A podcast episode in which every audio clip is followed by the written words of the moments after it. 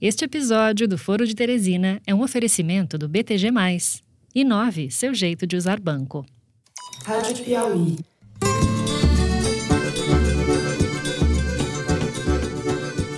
Olá, sejam muito bem-vindos ao Foro de Teresina, podcast de política da revista Piauí. Se ele mentiu à revista Veja e a esta comissão, eu vou requerer a Vossa Excelência, na forma da legislação processual, a prisão do depoente. Hoje o programa 150 do Foro de Teresina. Eu, Fernando de Barros e Silva, na minha casa em São Paulo, nesta manhã fria de quinta-feira, 13 de maio, tenho o prazer de conversar com o meu amigo José Roberto de Toledo. Opa, Toledo! Opa, Fernando, 150 vezes opa. E opa, Thaís. O mundo inteiro desenvolvido caminha para tornar as regras ambientais mais rígidas e o que se quer provar aqui é transformar a exceção em regra. Thaís Bilenque, diretamente da aridez do Planalto Central, em sua casa em Brasília. Salve, Thaís! Salve, Fernando Toledo! Oi, gente! Por força de algumas decisões e de algum ativismo judicial que se vê hoje muito latente, a gente foi de alguma forma impedido ou, ou minimamente dificultada a, a, atuação da polícia em algumas, em algumas localidades. Bom, vamos então para os assuntos da semana. No primeiro bloco, o Salceiro em Brasília. A gente vai falar da semana na CPI da Covid-19, com o depoimento do ex-secretário de comunicação de Bolsonaro, Fábio Weingarten. Quase saiu preso da sala depois de mentir diversas vezes aos senadores. De substantivo, apesar das artimanhas de Weingarten, ele revelou uma carta escrita pelo presidente mundial da Pfizer ao governo brasileiro, na qual a Pfizer oferecia a futura vacina ao Brasil. O manda-chuva da Pfizer ficou dois meses sem resposta, até que Weigarten retomou a conversa em 9 de novembro. Ainda no primeiro bloco, a gente vai falar também sobre outro caso que está perturbando o Congresso. É a revelação feita pelo jornal Estado de São Paulo no último domingo sobre um orçamento secreto feito para beneficiar algumas dezenas de parlamentares da base do governo. Há muitos indícios de compra de votos para a eleição da presidência das duas casas, compras de maquinário superfaturado e de malversação da verba pública. Vamos entender melhor o que pode acontecer com o Bolsolão, como o caso já está sendo chamado. No segundo bloco, a gente fala dos conflitos envolvendo os índios Yanomami e os garimpeiros em Roraima, dos problemas de vacinação que atinge todo o país e também a comunidade indígena. No terceiro bloco, a gente vai falar da brutalidade policial no Rio de Janeiro, da ação policial mais letal da história da cidade, que deixou 28 mortos na comunidade do Jacarezinho, na zona norte da cidade. É isso, vem com a gente.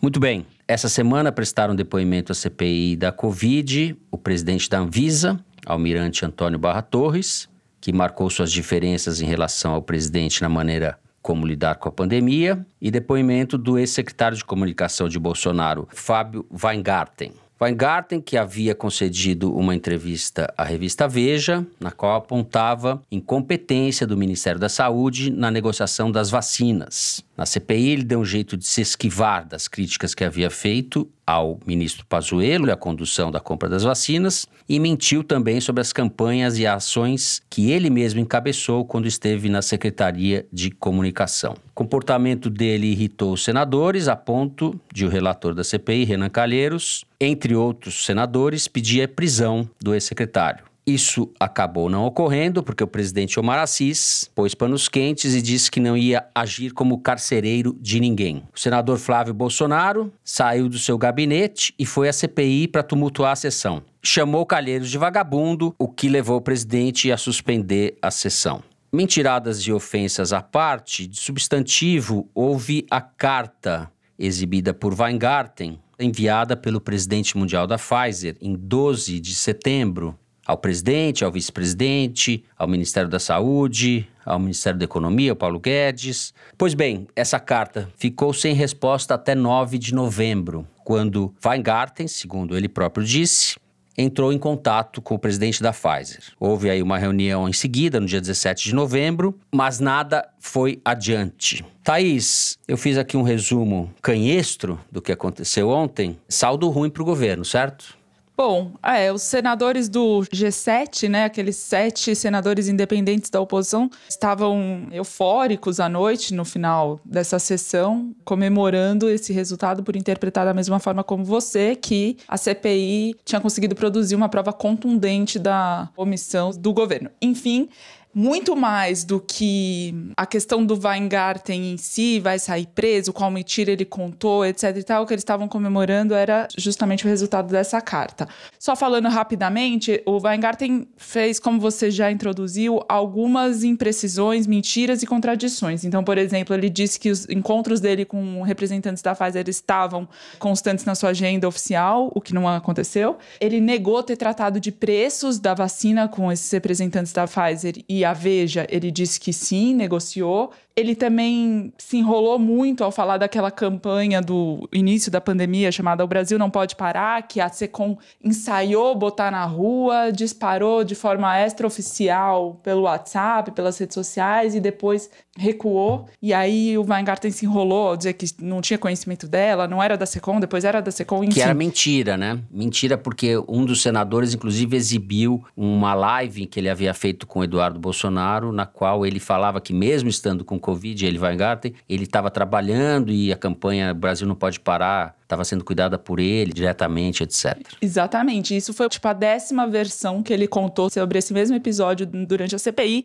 Então, todas essas idas e vindas do Weingarten ensejaram a irritação dos senadores e pedidos de prisão em flagrante por mentir, porque existe a previsão de prisão em flagrante por falso testemunho. Eu estava conversando com um senador da comissão na véspera desse depoimento, especulando sobre prisão do Pazuello, né, que a gente estava imaginando que muito mais o Pazuello poderia acabar acabar saindo de lá preso, se falar, enfim. E esse senador estava me falando que, de qualquer forma, seria uma prisão muito mais simbólica, porque essa prisão em flagrante, feita pela Polícia Legislativa, ela tem prazo de validade curto, é um crime afiançável. Então, em geral, a pessoa sai presa, paga uma fiança e é solta depois. Então, ficou muito um debate em torno disso, que eu acho que era para favorecer justamente o que os senadores independentes e de oposição queriam mesmo, de colocar o Weingarten na trincheira. E o Omar Aziz, nesse papel de dizer que não era carcereiro de ninguém e tal, ele fez um jogo de cena ali, começou a primeira metade da sessão, né, da oitiva com o Weingarten, botando lenha na fogueira, chegou a ameaçar o Weingarten de prisão, falando que ele estava tangenciando as respostas, depois a gente toma uma decisão mais radical e vão dizer isso ou aquilo e tal. E aí, quando a coisa esquentou de fato, ele disse que a CPI não ia prender ninguém antes dessa pessoa ser julgada. E aí, na minha avaliação, expôs o Renan uma situação mais delicada, porque o Renan Calheiros, naquele discurso de intenções na primeira sessão da CPI, falou que não ia fazer como a Lava Jato e que não ia antecipar julgamento de ninguém. Acho que o Renan ficou nessa fragilidade e depois com Flávio Bolsonaro indo para cima dele também. Interlocutores do Renan dizem que ele vai manter essa postura assertiva e blindado é a palavra que eles usam. Blindado blindado a interferência do Planalto, do Lula, enfim, de outros atores políticos. Mas eu tenho um pouco de ressalva quanto a essa previsão. Eu acho que ele foi colocado numa situação agora de talvez ser instado a ser mais agressivo, talvez. É, ele estava visivelmente impaciente diante das respostas do Fábio Balançando a perna, né? Sendo irônico, provocativo. É. Vocês sabem que eu gosto de ato falho. Eu acho que o Weingarten cometeu um que para alguns senadores caiu de forma bastante irônica, sarcástica. Ele estava falando sobre a defesa que ele tinha de comprar vacinas, né, imediatamente, que a vacina era o caminho e tal. E aí ele falou: "É, eu defendi a compra imediata de Brasília". E justamente o que os senadores estavam especulando e tentando pegar ele ali era sobre aquela declaração do Pazuello às vésperas de sair do ministério, falando que tinha gente atrás de pichulé. Né? O Renan até questionou o Weingarten, o Weingarten disse que não sabia o que, que era pichulé e tal, mas o Otto Alencar, na véspera do depoimento, estava falando. O Pazuello ficou falando que tinha gente atrás de pichulé. Será que era o Weingarten? E o Weingarten solta esse ato falho também isso criou zum, zum, zum. Bom, você me deu um belo gancho aqui, porque compra de Brasília. Eu vou passar a palavra para o Zé. Tem tudo a ver com o escândalo que foi revelado pelo Estadão no domingo, Zé do tal orçamento secreto, feito a partir das emendas do relator do orçamento, com dinheiro destinado ao Ministério do Desenvolvimento Regional, do, do Rogério Marim.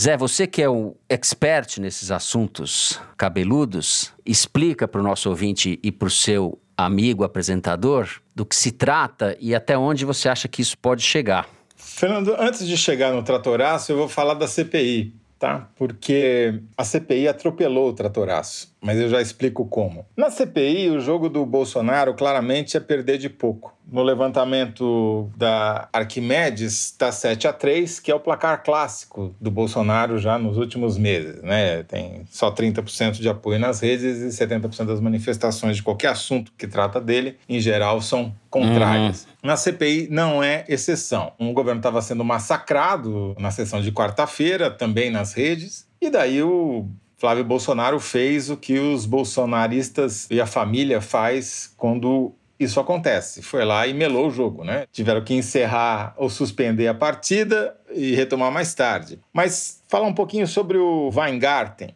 Ele quase entrou para a história como o primeiro depoente a ser preso por falta de inteligência, né? Porque ele fala demais, né? E só fala bobagem e se contradiz, diz uma coisa na live, diz outra na CPI, diz uma coisa para Veja, revista, diz outra na CPI. Quer dizer, o cara tá tão acostumado a mentir que ele não consegue mais parar, né? Talvez na cabeça dele ele já não tenha mais essa separação entre fato e realidade e mentira e fake news. Não é à toa que o cara era o chefe da comunicação do governo Bolsonaro. Mas qual que é a estratégia dos bolsonaristas em relação à CPI? O discurso deles se mantém o mesmo desde que essa história veio à tona. E ele não consegue ganhar um adepto novo sequer com esse discurso, porém consegue evitar que a sua base seja desmilinguida. E o que, que une os bolsonaristas? São dois discursos. Primeiro, quem receitou cloroquina não foi o Bolsonaro, mas foram os médicos é um discurso de autoridade. Uma mentira, claro, porque quem começou com a história uhum. da cloroquina no Brasil foi o Bolsonaro, fez propaganda. Nem as emas do Palácio do Alvorada acreditaram, bicaram a mão dele, mas ele continuou fazendo e fez, continua fazendo até hoje, né?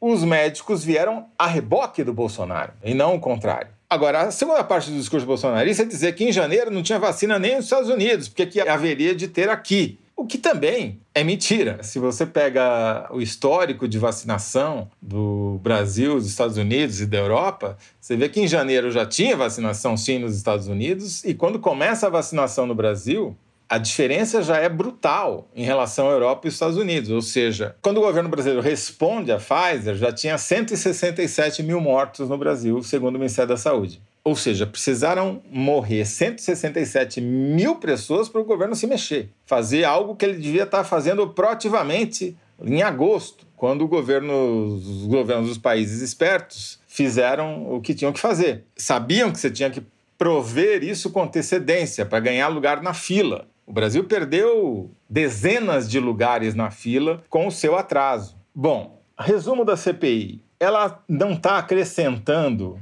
nenhuma novidade. O que a CPI faz é organizar a narrativa, é criar uma lógica para contar essa história para mais gente. E nisso eu acho que ela está sendo bem sucedida. Opa, por falar em organizar a narrativa, Carlos Murilo, gerente-geral da Pfizer para América Latina, colaborou muito no depoimento que deu à CPI nessa quinta-feira, quando a gente já tinha terminado de gravar o foro. Além de confirmar a carta endereçada ao governo em setembro, ele elencou seis ofertas que a Pfizer fez ao Brasil para vender a vacina. Três dessas ofertas datam de agosto do ano passado e previam a entrega de 1 milhão e 500 mil doses ainda em 2020. Em fevereiro deste ano, na sexta tentativa, a Pfizer ofereceu 100 milhões de doses ao Brasil. O acordo só foi firmado em 19 de março e até agora o país só recebeu 1 milhão e 600 mil doses. Ou seja, a cronologia feita por Carlos Murilo amplia, de forma bem documentada, a omissão criminosa das autoridades brasileiras em relação à vacina. Bom, agora, por que, que eu disse que a CPI atropelou o tratoraço, o escândalo envolvendo a compra de votos no Congresso Nacional com dinheiro do orçamento? O mérito dessa história toda é do repórter Breno Pires, do Estadão, que revelou a história no domingo. O que, que aconteceu? De domingo até quarta-feira, foram 332 mil menções no Twitter por tratoraço, bolsolão, compra de votos, o que quer que você queira chamar esse escândalo. E o pico foi na segunda-feira com 150 mil menções, tudo isso estou me referindo ao Twitter, levantamento da Arquimedes, totalizando aí 332 mil menções. No mesmo período, CPI, Weingarten, coisas do gênero, tiveram 1 milhão e 300 mil menções no Twitter. E o pico de menções a CPI Weingarten, que aconteceu na quarta-feira, chegou a 800 mil menções. Então, a ordem de grandeza completamente diferente, né? Nós estamos falando de 1 milhão e 300 mil contra 332 mil menções. E o que aconteceu foi que o pico da CPI matou o tratoraço. Não se fala mais em tratoraço ou seus sinônimos depois dessa quarta-feira em que a CPI chegou nesse pico aqui, o Weingarten, as mentiras e o Renan monopolizaram as atenções, entendeu? E é uma pena, porque o caso do tratoraço, ele é um escândalo com mais novidade do que a CPI e de uma certa maneira até mais amplo do ponto de vista do alcance político, porque ele trata de várias coisas num escândalo só. Compra de votos para, obviamente, favorecer o governo no Congresso, mas principalmente para evitar o impeachment. Uma contabilidade paralela e criativa, para não dizer outra coisa, que não tem nenhum tipo de fiscalização pelos tribunais de contas, pelo Congresso, pela imprensa, por ninguém. Uma distorção das prioridades, porque o deputado que recebe o direito excepcional de alocar recursos no orçamento de um órgão público, tipo o DENOX, Departamento de Obras Contra Secas, ou a Codevasp, que é a Companhia de Desenvolvimento do Vale de São Francisco, ele escolhe quem vai receber o dinheiro, como vai receber, para quê. Quer dizer, isso além das emendas parlamentares que ele já tem direito. É a parte, né? E a desmoralização do Paulo Guedes e do discurso fiscalista, porque tudo isso acontece Perfeito. sob as asas do Rogério Marinho, ministro rival do Paulo Guedes, e que faz a distribuição das benesses, entendeu? Vou tentar explicar rapidamente como é que funciona o esquema. Eles pegaram uma parte do orçamento de órgãos como esses que eu citei, Denox e Codevasf, e mandaram uma informação informal para alguns deputados e senadores, a gente ainda não sabe quantos, dizendo: olha, você tem direito a X milhões de reais ali. E os deputados e senadores mandam ofícios por escrito para os executores de despesa, ou seja, para quem gasta dentro desses órgãos, dizendo: olha, conforme combinado, eu tenho direito a não sei quantos milhões. Eu queria que esses milhões fossem usados para comprar trator no município tal, da loja tal. Então, é dinheiro que já está no orçamento, mas que quem executa não é o chefe do órgão, não é o ministro, uhum. é o deputado. Criaram uma prova física de que o deputado está fazendo isso, ou deputado ou senador, né? Ou seja, estão amarrados no abraço de afogados, porque se alguém cometeu crime comprando, o outro cometeu crime vendendo. Então, se for considerado crime, é uma prova de crime contra os parlamentares e contra o executivo.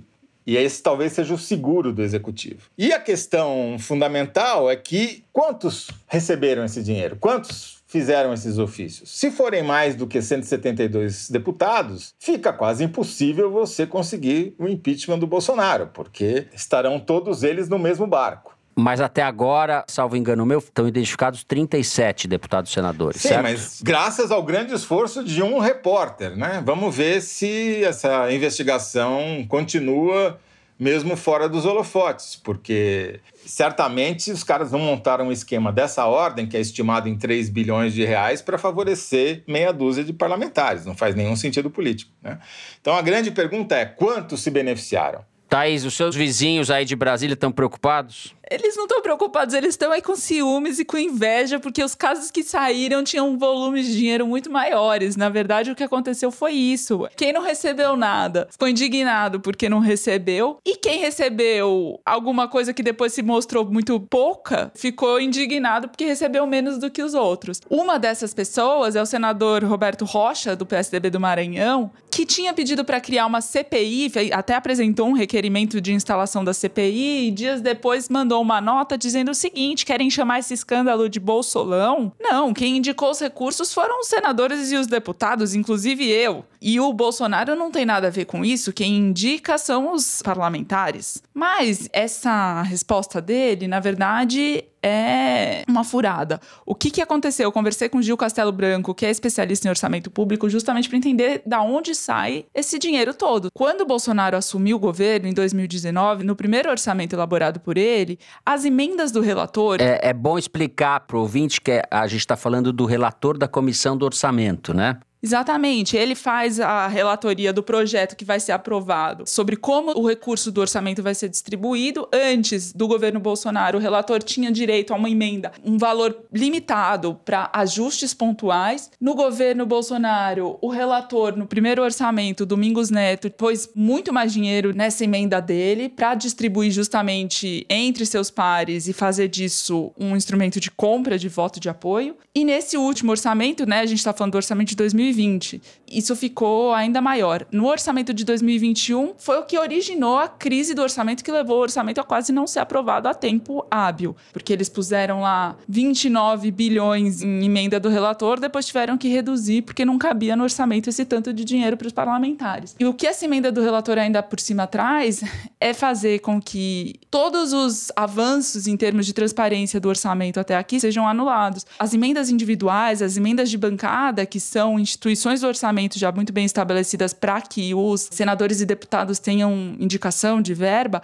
elas têm critérios claros, tanto de aplicação quanto de transparência. A emenda do relator não tem acompanhamento e transparência nenhuma, que permite justamente isso que o Toledo falou, de você fazer compra superfaturada. Tanto assim que o Arthur Lira, que virou um dos principais aliados do governo no Congresso, em emenda individual, quer dizer, essa transparente em 2020, teve executados nem 250 mil reais. Agora, segundo o Estadão, em emenda do relator, ele indicou 115 milhões de reais. Então, obviamente que essa história ela é pesada, ela indica muito mais coisa. Só para lembrar que a, a, Dilma sofreu impeachment com base num argumento de que tinha cometido uma pedalada no orçamento, certo? E se ela cometeu uma pedalada, Bolsonaro fundou uma fábrica de bicicletas. Bom, para arrematar esse primeiro bloco que tá um pupurri, uma cestinha de assuntos da semana, a gente está fazendo um puxadinho aqui nesse primeiro bloco. Saíram nos últimos dias duas pesquisas com maior repercussão do Datafolha, mostrando duas coisas, né? Primeiro, que o Lula é amplamente favorito para a eleição do ano que vem, ele aparece com 41% a 23% do Bolsonaro e os outros estão abaixo de dois dígitos no primeiro turno, e no segundo turno, o Lula teria 55% dos votos contra 32% do Bolsonaro. Além disso, a pesquisa mostra que houve um recuo na aprovação do Bolsonaro, ele tem 24% de aprovação, tinha 30 na pesquisa que o mesmo instituto fez em março. Houve pouca variação na reprovação, de um ponto, de 44 para 45, Estou falando dessas pesquisas porque é o pano de fundo que vai, de certa forma, orientar o jogo político daqui para frente, né, Zé? Essa pesquisa da Datafolha, se a gente colocá-la no contexto das outras pesquisas que vêm saindo regularmente, a gente já tinha visto essa queda, né? Já tinha detectado, já tinha comentado aqui várias vezes que o Bolsonaro está no pior momento do seu governo, bateu o recorde de meados do ano passado e agora ele está vivendo o seu inferno astral. A novidade nessa pesquisa pesquisa é que ela dá, no primeiro turno, uma vantagem que nenhum outro instituto dá para o Lula em relação ao Bolsonaro. É uma pesquisa presencial, diferentemente das outras que são feitas pelo telefone. Talvez isso explique um pouco essa diferença, embora eu ache que haja tanta campanha há tantos anos do Bolsonaro contra o Datafolha que talvez haja uma recusa maior de eleitores bolsonaristas em responder uma pesquisa do Instituto. Mas tudo isso é especulação. A única coisa que realmente interessa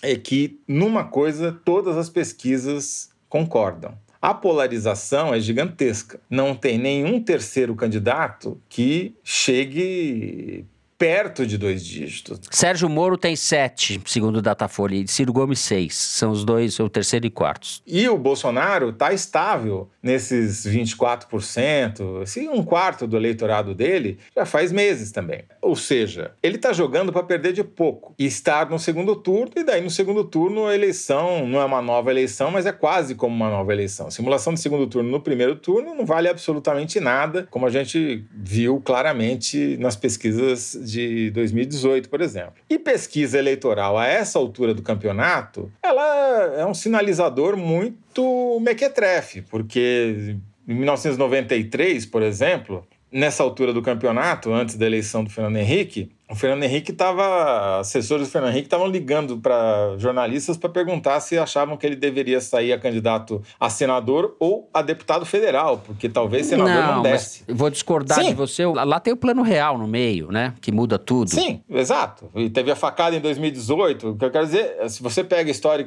todos os estudos de ciência política mostram que as pesquisas começam a ter alguma sinalização, acertar um pouco mais a partir de seis meses antes da eleição. Nós estamos muito, muito, muito antes. O efeito prático dessas pesquisas é que sobra pouco espaço para uma terceira via. É esse que é o problema. Como é que o Ciro vai conseguir angariar apoios ou Dória, ou Huck vai conseguir convencer a Rede Globo, sei lá quem, com esses números aqui. É um capital político muito baixo, muito pequeno. E essas pesquisas acabam atrapalhando a viabilização de uma terceira via atrapalhando do ponto de vista de quem quer se viabilizar como terceira via, é claro.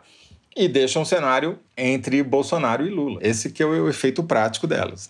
Entre Bolsonaro e Lula, quem se beneficia dessa pesquisa com essa antecedência, né, um ano e meio antes da eleição, é o Centrão, que no meio de uma CPI, com o Bolsolão tratoraço sendo revelado, vai pedir mais caro, vai cobrar mais caro o apoio do governo. Na CPI é muito fácil um senador começar a dificultar, um senador em tese governista dificultar os trabalhos do governo lá dentro. O Ciro Nogueira, por exemplo, ontem sumiu. Ontem, na quarta-feira, praticamente não teve participação relevante nenhuma na CPI.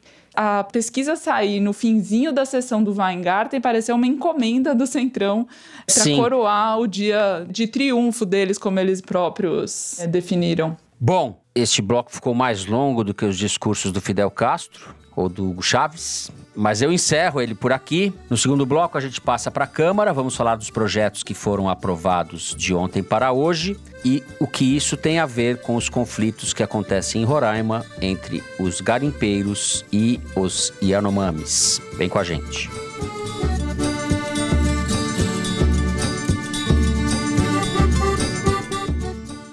O BTG é um banco para quem é exigente, igual a você, que busca sempre o melhor e valoriza uma experiência completa, com solidez e praticidade. Isso você só encontra no BTG.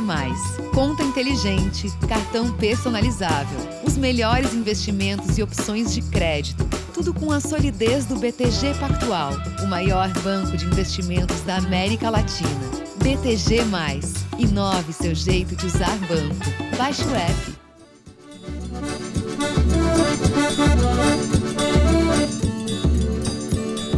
Muito bem, Thais Bilenque. A Câmara aprovou mudança no regimento interno da casa, o que reduz os instrumentos de obstrução e os espaços políticos e de debate das minorias. Uma espécie de rolo compressor que está sendo institucionalizado na dinâmica da aprovação dos projetos da casa. Isso foi aprovado por ampla maioria e nessa madrugada houve também aprovação pela Câmara do afrouxamento do licenciamento ambiental, com uma série de medidas que, na prática, inviabilizam a fiscalização ambiental para vários tipos de obras. Isso ainda vai para o Senado, mas já foi aprovado pela Câmara. Isso se dá na semana em que houve um conflito com mortes no território dos Yanomamis em Roraima. Houve um ataque, uma troca de tiros entre eles e garimpeiros ilegais. Há registros da morte de três garimpeiros. Isso foi na segunda-feira. Na terça-feira, a Polícia Federal foi ao local e houve novo confronto armado. As notícias que a gente tem são muito imprecisas, às vezes, e precárias, porque o acesso a essa região é muito difícil. O que há de certo é que há um recrudescimento do conflito lá. Isso, evidentemente, tem a ver com a política do governo Bolsonaro de querer liberar o garimpo nas terras indígenas, de querer transformar a Amazônia num imenso garimpo. Por onde a gente vai começar? Pelo Congresso ou por Roraima?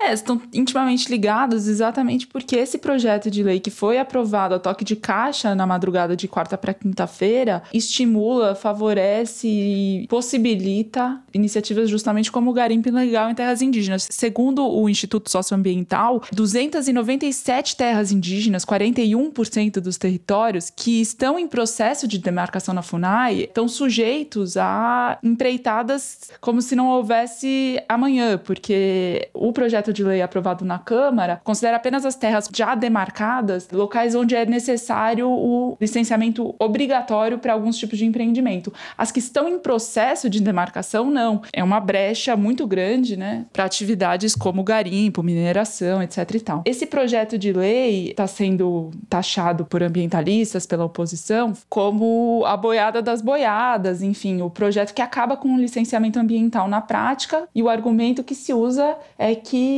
ele não tem nenhum tipo de previsão, ele ignora totalmente as mudanças climáticas, que é o que a economia internacional coloca no centro, né, de qualquer avanço econômico é você ter projetos ambientalmente sustentáveis. E esse projeto, ele diz muito mais respeito à atividade do setor agro atrasado do Brasil, que passa por cima dessa discussão sobre o ambientalismo. Por exemplo, dispensa licenciamento para estação de tratamento de esgoto, obra em estradas e prevê até uma licença autodeclaratória de a pessoa se autodeclarar licença, quer dizer, a gente sabe como que isso vai acontecer uhum. no Brasil, né? Sim, é uma piada. E o que esse governo faz para conseguir passar esse tipo de projeto é o que irrita muito os ambientalistas de forma geral, que é pegar casos pontuais de comunidades indígenas e usá-los a seu favor. Então, por exemplo, tem uma comunidade indígena de Sangradouro, no Mato Grosso, que é o estado do relator relator desse projeto, que apoia essas mudanças. Eles são também parceiros da FUNAI num projeto aí que chama Independência Indígena, que na verdade estimula a monocultura em terra indígena, né? Produção de arroz no caso específico. Então, é uma distorção que as comunidades indígenas e as entidades de proteção estão tentando barrar e durante a pandemia muitas outras iniciativas como essa estão sendo feitas que colocam os indígenas em uma situação vulnerável e eles estão se articulando. Isso é intimamente relacionado à pandemia porque de um lado se eles querem aprovar esses projetos no momento em que o Brasil está de olho na pandemia, na CPI do Senado, etc, a Câmara passa esse tipo de coisa, lá nas aldeias, né, nas comunidades indígenas mesmo, a pandemia também chegou e às vezes causando estragos irreversíveis. Então, a articulação dos povos indígenas do Brasil tem uma contabilidade da pandemia muito diferente da do Ministério da Saúde. Considera casos confirmados quase 54 mil, 1.069 mortos, 163 povos afetados. O Ministério da Saúde subestima esses números, eles têm números muito mais baixos. São 48 mil casos confirmados, 671 mortes, quer dizer, quase metade. E uma dessas mortes tem um efeito simbólico, né, que foi do último guerreiro Juma, numa terra ao sul do estado de Amazonas. E aí, um problema adicional, né, é que a vacinação entre os indígenas que seria a melhor resposta, ela tem algumas dificuldades, né? Primeiro, isolamento geográfico. Existem relatos de medo da vacina em algumas aldeias, mas acho que a vacinação é um problema em si, né? Antes de ser uma solução no Brasil. Bom, Thaís, eu vou aproveitar essa situação à deriva em que você relatou a respeito dos índios para a gente falar um pouquinho, Toledo, da vacinação em geral, porque não é um problema específico dos índios. A gente está vivendo agora um desabastecimento de vacinas no país. Explica um pouco como é que está a situação. Então, Fernando, a gente está assistindo mais uma vez a diminuição do ritmo de vacinação. A gente já chegou a ter um pico de mais de um milhão de doses aplicadas diariamente. Isso foi lá por volta de 13 de abril. Depois faltou vacina, essa média caiu para metade disso, menos da metade disso, e agora está aí na faixa dos 700 a 800 mil por dia. Primeiro, tem um problema imediato graças à fala do Paulo Guedes dizendo que a China inventou um vírus, manipulou um vírus, etc., e o Bolsonaro corroborando essa tese, IFA, que é o ingrediente farmacêutico que é usado para a fabricação da Coronavac no Brasil, está parado lá na China, sem ser embarcado, já faz duas semanas, e segundo o Dória, foi graças a essas batidas de cabeça do governo federal e as declarações desastradas do Paulo Guedes e do Bolsonaro. Por causa disso, o Butantan vai parar de fabricar a Coronavac agora esse final de semana. E sabe-se lá quando vai retomar a produção, porque não tem o ingrediente insumo básico para fazer a vacina. Ou seja, o ritmo de vacinação vai cair ainda mais. Só que aí tem um outro problema que o governo nem sequer se deu conta, ou se se deu conta está escondendo, que é o seguinte: tem um painel que foi recentemente criado pelo Laboratório de Estatística e Ciência de Dados da Universidade Federal de Alagoas, projetando a demanda por segundas doses de vacina com base em quem já tomou a primeira dose, porque tem um prazo para você ser vacinado. Então, o tempo mínimo para que você tome a segunda dose da Coronavac, por exemplo, é 14 dias. E o tempo máximo ideal é 28 dias. Mais do que isso, esperar mais do que 28 dias, já começa a talvez interferir na eficácia da vacina. No caso da AstraZeneca, são 56 dias no mínimo entre uma primeira e a segunda dose e 84 no máximo. A partir daí já está sendo considerado abandono. Pois bem, o que está acontecendo? A demanda acumulada por gente que precisa tomar a segunda dose já está chegando a 16 milhões de doses por dia. E nós estamos vacinando menos de um milhão. Então, a gente está criando um buraco entre as pessoas que já foram tomar a primeira dose, precisam tomar a segunda e a quantidade de doses disponível. E isso pode ter efeitos que a gente nem sequer sabe quais são sobre a eficácia da vacinação. Então não é que só o ritmo da vacinação está lento, está projetando dois anos para vacinar todo mundo que precisa ser vacinado. Você está podendo vir a prejudicar eventualmente a eficácia da vacina. E esse problema não se sabe muito bem porquê, é mais grave entre quem tomou AstraZeneca. O abandono de quem tomou AstraZeneca é muito maior do que quem tomou a Coronavac. Faltam dados para a gente ter certeza de que o abandono se dá ou por falta de vacina ou por falta de vontade ou lembrança de quem tomou a primeira dose. Como é um intervalo muito grande entre a primeira e a segunda dose, no caso da AstraZeneca, não dá para saber se o cara esqueceu, uhum. desencanou de tomar a segunda dose ou se simplesmente não tem a segunda dose para ele tomar. Nós estamos vivendo, o Brasil está realmente sendo a vanguarda do atraso em todos os aspectos do combate ao coronavírus. E agora nós inventamos um novo que é o que, que vai acontecer com as pessoas que já tomaram a primeira dose e que não têm a segunda dose para tomar. Qual o efeito que isso vai ter sobre a eficácia da doença, o alastramento do vírus, etc, etc.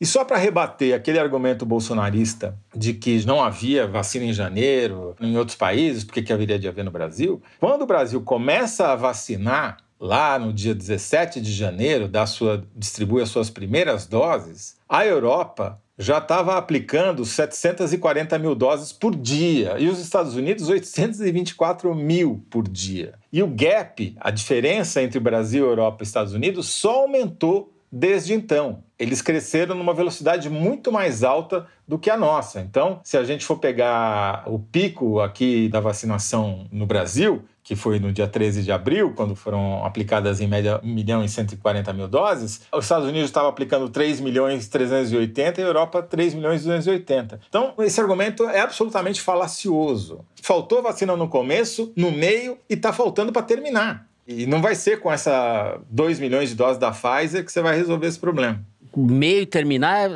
bondade sua aí, né? Porque a gente está com quanto? 15% da população é, tá. vacinada? No ritmo atual vai demorar dois anos para vacinar todo mundo. Só o próximo presidente vai conseguir vacinar isso. Bom, a gente encerra o segundo bloco por aqui. A seguir, nós vamos falar do massacre do Jacarezinho e de seus desdobramentos. Vem com a gente. Música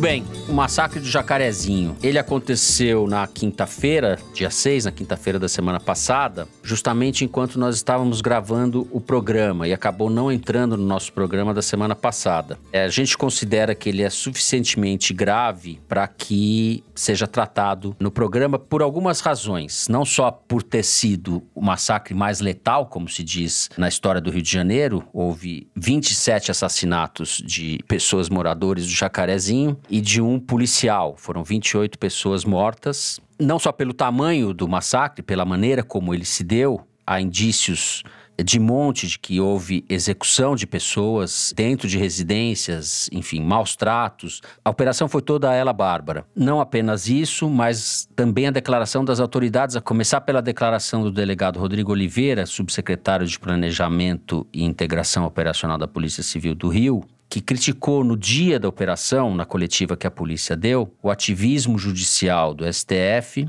dizendo que isso estava prejudicando o trabalho da polícia. Depois da declaração dele, houve a declaração do Cláudio Castro, governador do Rio de Janeiro, que elogiou a operação exemplar, planejada, estudada durante meses, etc. E foi secundado primeiro pelo vice-presidente da República, Hamilton Mourão, que falou: é tudo bandido, sem nem saber os nomes das vítimas, nem havia sido identificado, o Mourão falou isso. E depois, no domingo, o Jair Bolsonaro, pelas redes sociais, cumprimentou a polícia e reiterou essa ideia feita de que todos ali eram bandidos. Dos 27 mortos, quatro eram alvo da operação, ou seja, tinham mandado para ser preso. Dois dos mortos não tinham nenhuma passagem pela polícia. Nenhum deles tinha acusação ou condenação por assassinato. Eu estou falando tudo isso e, e, me sinto um pouco ridículo porque é uma discussão regressiva, porque a polícia não pode executar ninguém. Não importa se a pessoa tem passagem pela polícia ou não. Isso não existe em lugar nenhum do mundo. A gente está diante de um cenário de barbárie escancarada. Tem gente que acha que não pode chamar de chacina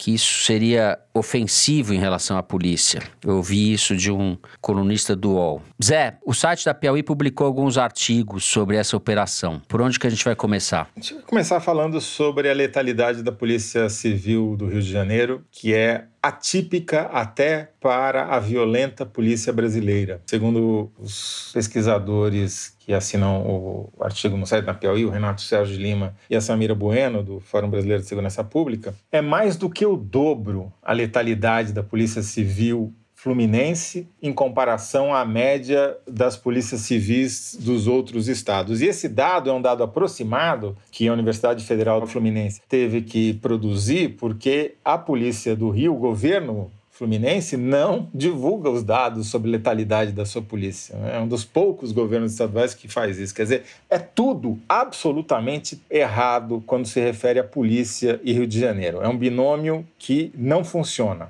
No Rio, não há ativismo judicial que se compare ao ativismo milicial, que é o que parece ter se transformado a polícia.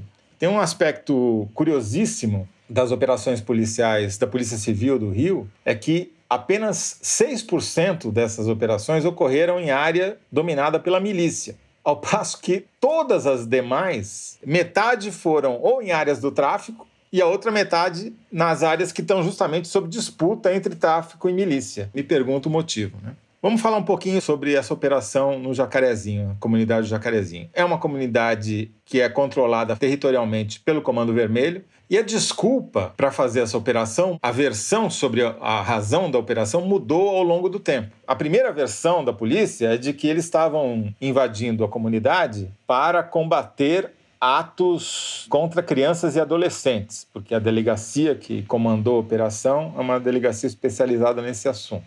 Depois mudou, dizendo que era para cumprir 21 mandatos de prisão. O fato é, eles chegaram lá muito cedo, começaram a invasão, a ocupação, e, infelizmente, logo nos primeiros minutos, na primeira hora de operação, um policial civil foi assassinado.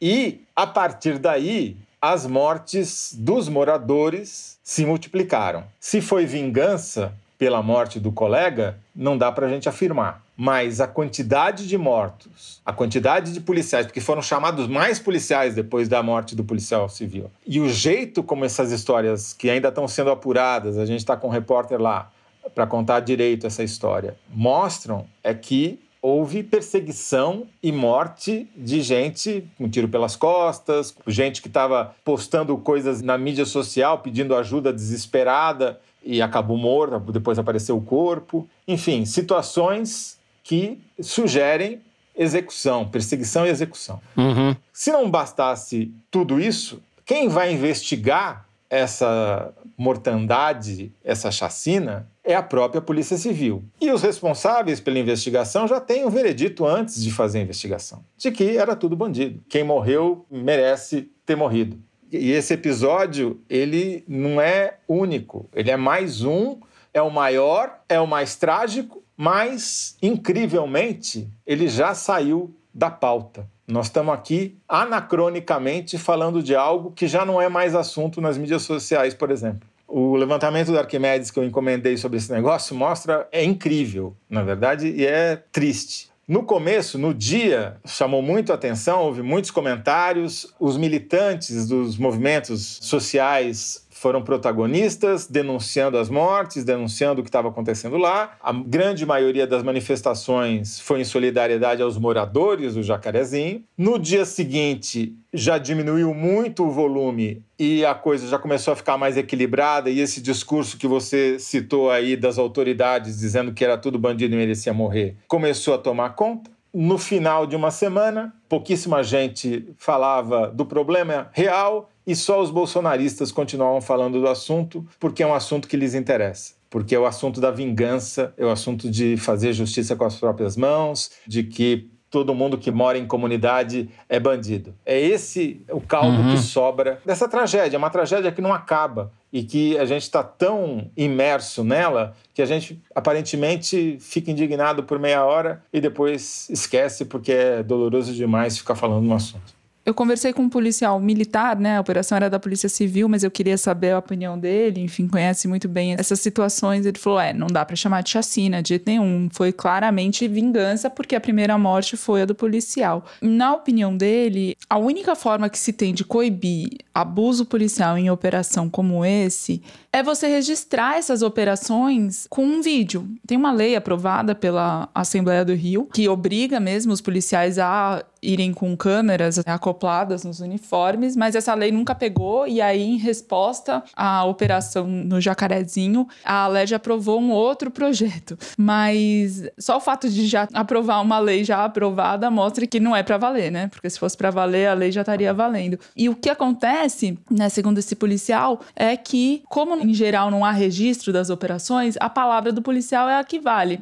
Ele chega na delegacia, relata do ponto de vista dele o que, que aconteceu e fica por isso mesmo. Ele usa o argumento da legítima defesa, o que é uma obsessão do presidente Jair Bolsonaro, que tem dezenas de projetos sobre excludente de licitude para validar operações de policiais que matem e agridam durante as operações. E aí fica por isso mesmo, é o contrário, né? Nas tropas, essas pessoas são premiadas por ter esse tipo de postura nas operações e quem respeita direitos humanos é otário, na palavra desse policial. E aí, uma das razões que estão por trás disso tudo é a impunidade que o Toledo estava mencionando. O Ministério Público do Rio, é o Procurador-Geral de Justiça que foi nomeado pelo novo governador Cláudio Castro em março, acabou com o GAESP, que era o grupo especializado para investigar esse tipo de operação. A polícia anunciou uma força-tarefa para investigar esse caso. Eu falei com o César Munhoz, que é da Human Rights Watch, né? A organização que monitora esse tipo de situação. E o que eles falam, bom, é, tá bom, é bom que tenha, mas vai ter força-tarefa para todos os outros casos.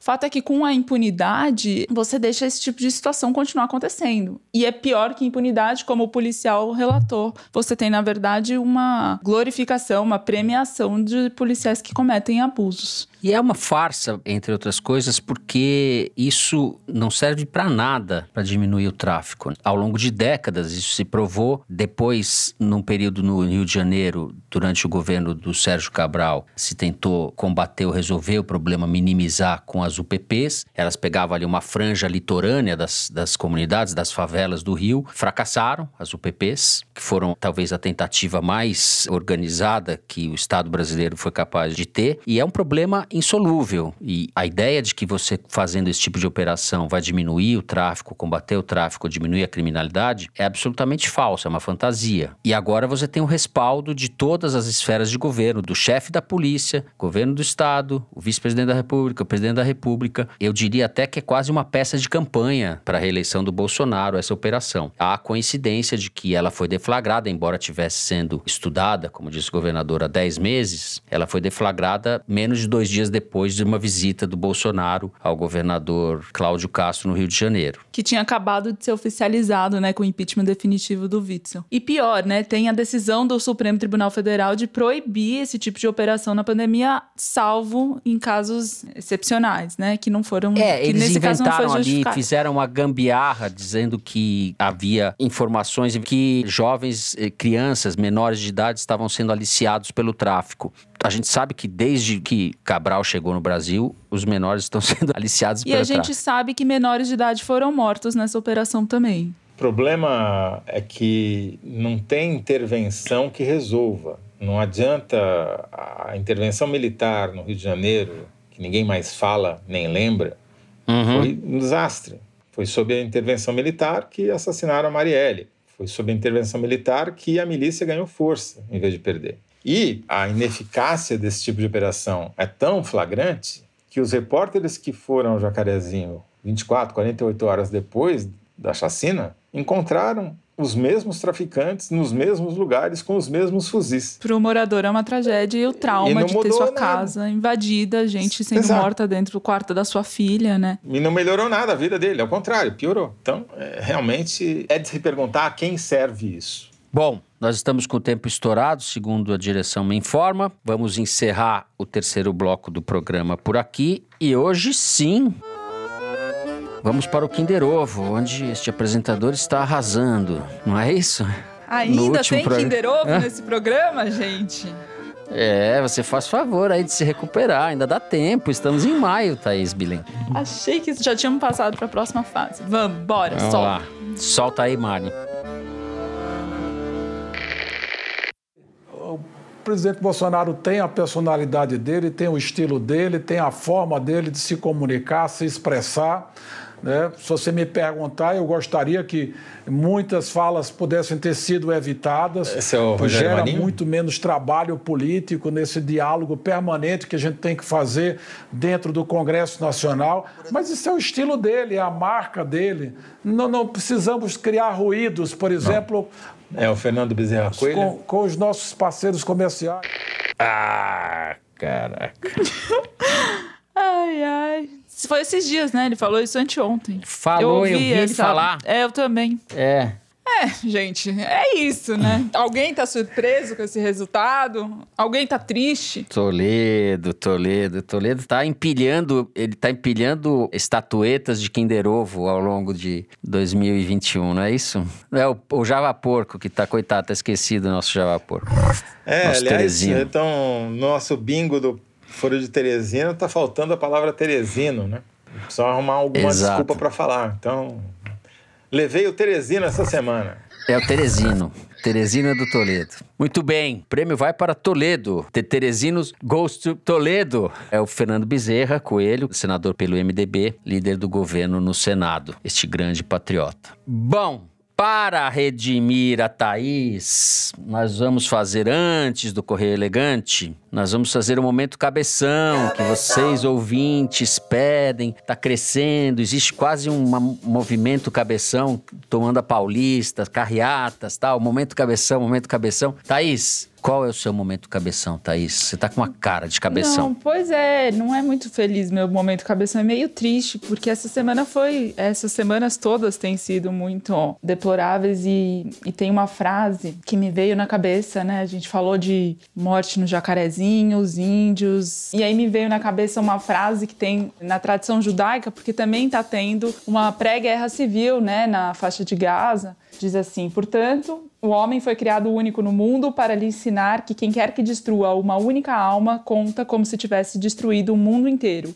E quem quer que salve uma alma conta como se tivesse salvado o mundo inteiro. A interpretação, né, a contextualização dessa frase está inserida num livro escrito pelo Amos Oz com a filha dele, a Fânia, chama Os Judeus e as Palavras. É, eu me lembrei dessa frase ao longo dessa semana, então resolvi trazer aqui. Bom, minha primeira indicação é um livro que está sendo lançado hoje, quinta-feira. É o primeiro lançamento da editora Fósforo, que é uma nova editora, que é um livro de um colega, amigo meu, colega nosso, Marcelo Leite, que é um dos maiores jornalistas especializados em ciência e meio ambiente do Brasil. Ele está lançando um livro que chama Psiconautas o subtítulo é autoexplicativo Viagens com a Ciência Psicodélica Brasileira. Ele está discutindo justamente, é um livro com muita reportagem e também com relatos da experiência pessoal dele sobre o uso de psicodélicos, a redescoberta de psicodélicos pela ciência, pela medicina, os vários usos que está fazendo disso.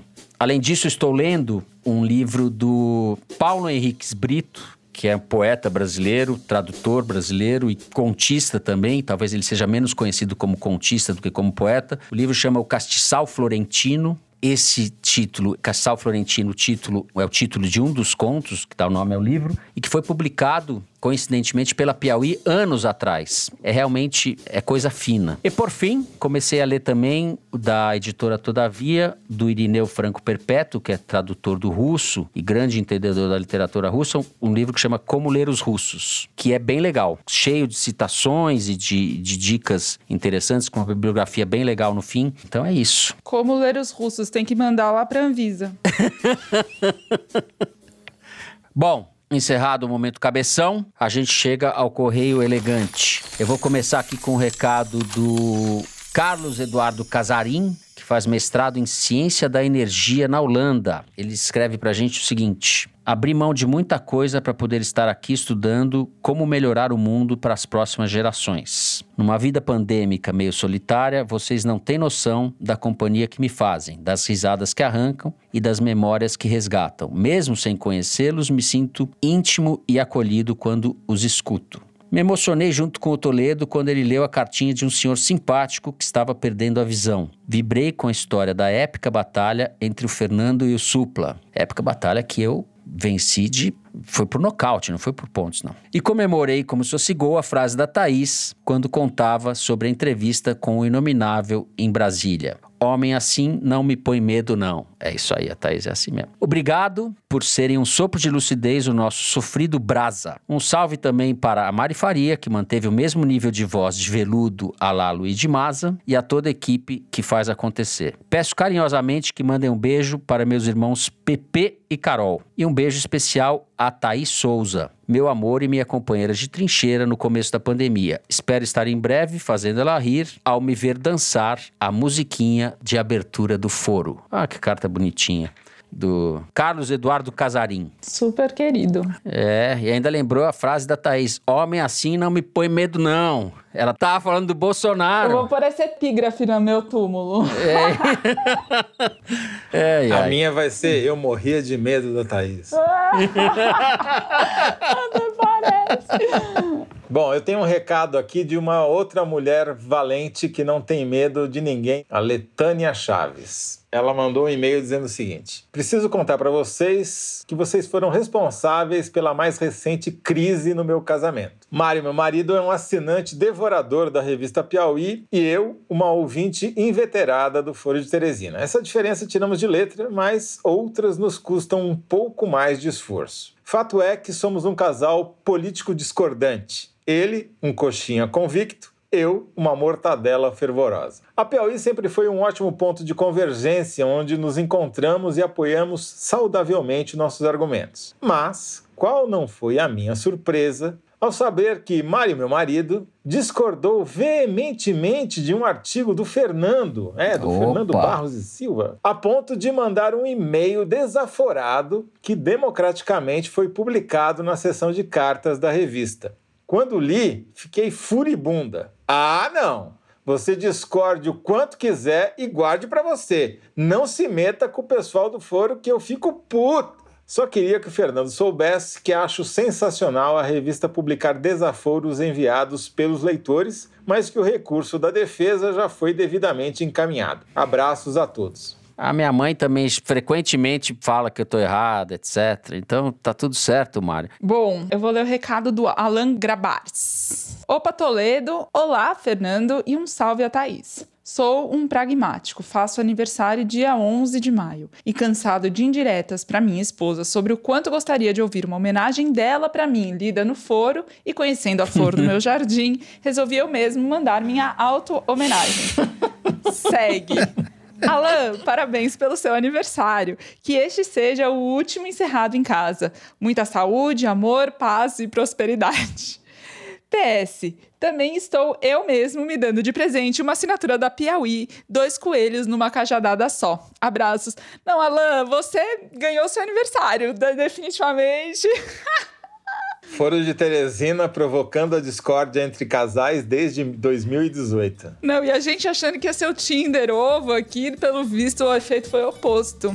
É isso? Produção. Muito bem. O Foro de Teresina é uma produção da Rádio Novelo para a revista Piauí, com coordenação geral da Paula Scarpim. A direção é da Mari Faria, a produção do Marcos Amoroso. O apoio de produção é da Cláudia Holanda. A edição é da Evelyn Argenta e do Tiago Picado. A finalização e a mixagem são do João Jabassi, que também é o intérprete da nossa melodia tema, composta por Vânia Salles e Beto Boreno. A Mari Faria edita os vídeos do Foro Privilegiado, o teaser do Foro que a gente publica nas redes da Piauí. A nossa coordenação digital é feita pela Kelly Moraes e pela Juliana Jäger. A checagem do programa é do Plínio Lopes e do Gustavo Queiroz. O Foro de Teresina foi gravado nas nossas casas com o apoio do Gustavo Zisman. Eu aqui, Fernando de Barros e Silva, me despeço então dos meus amigos José Roberto de Toledo. Tchau, Toledo. Tchau, Fernando. Tchau, Thaís. Tchau, casais. Fiquem bem. É. Tchau, Thaís. Tchau, Fernando Toledo. Tchau, gente. É isso, pessoal. Até a semana que vem. Boa semana a todos.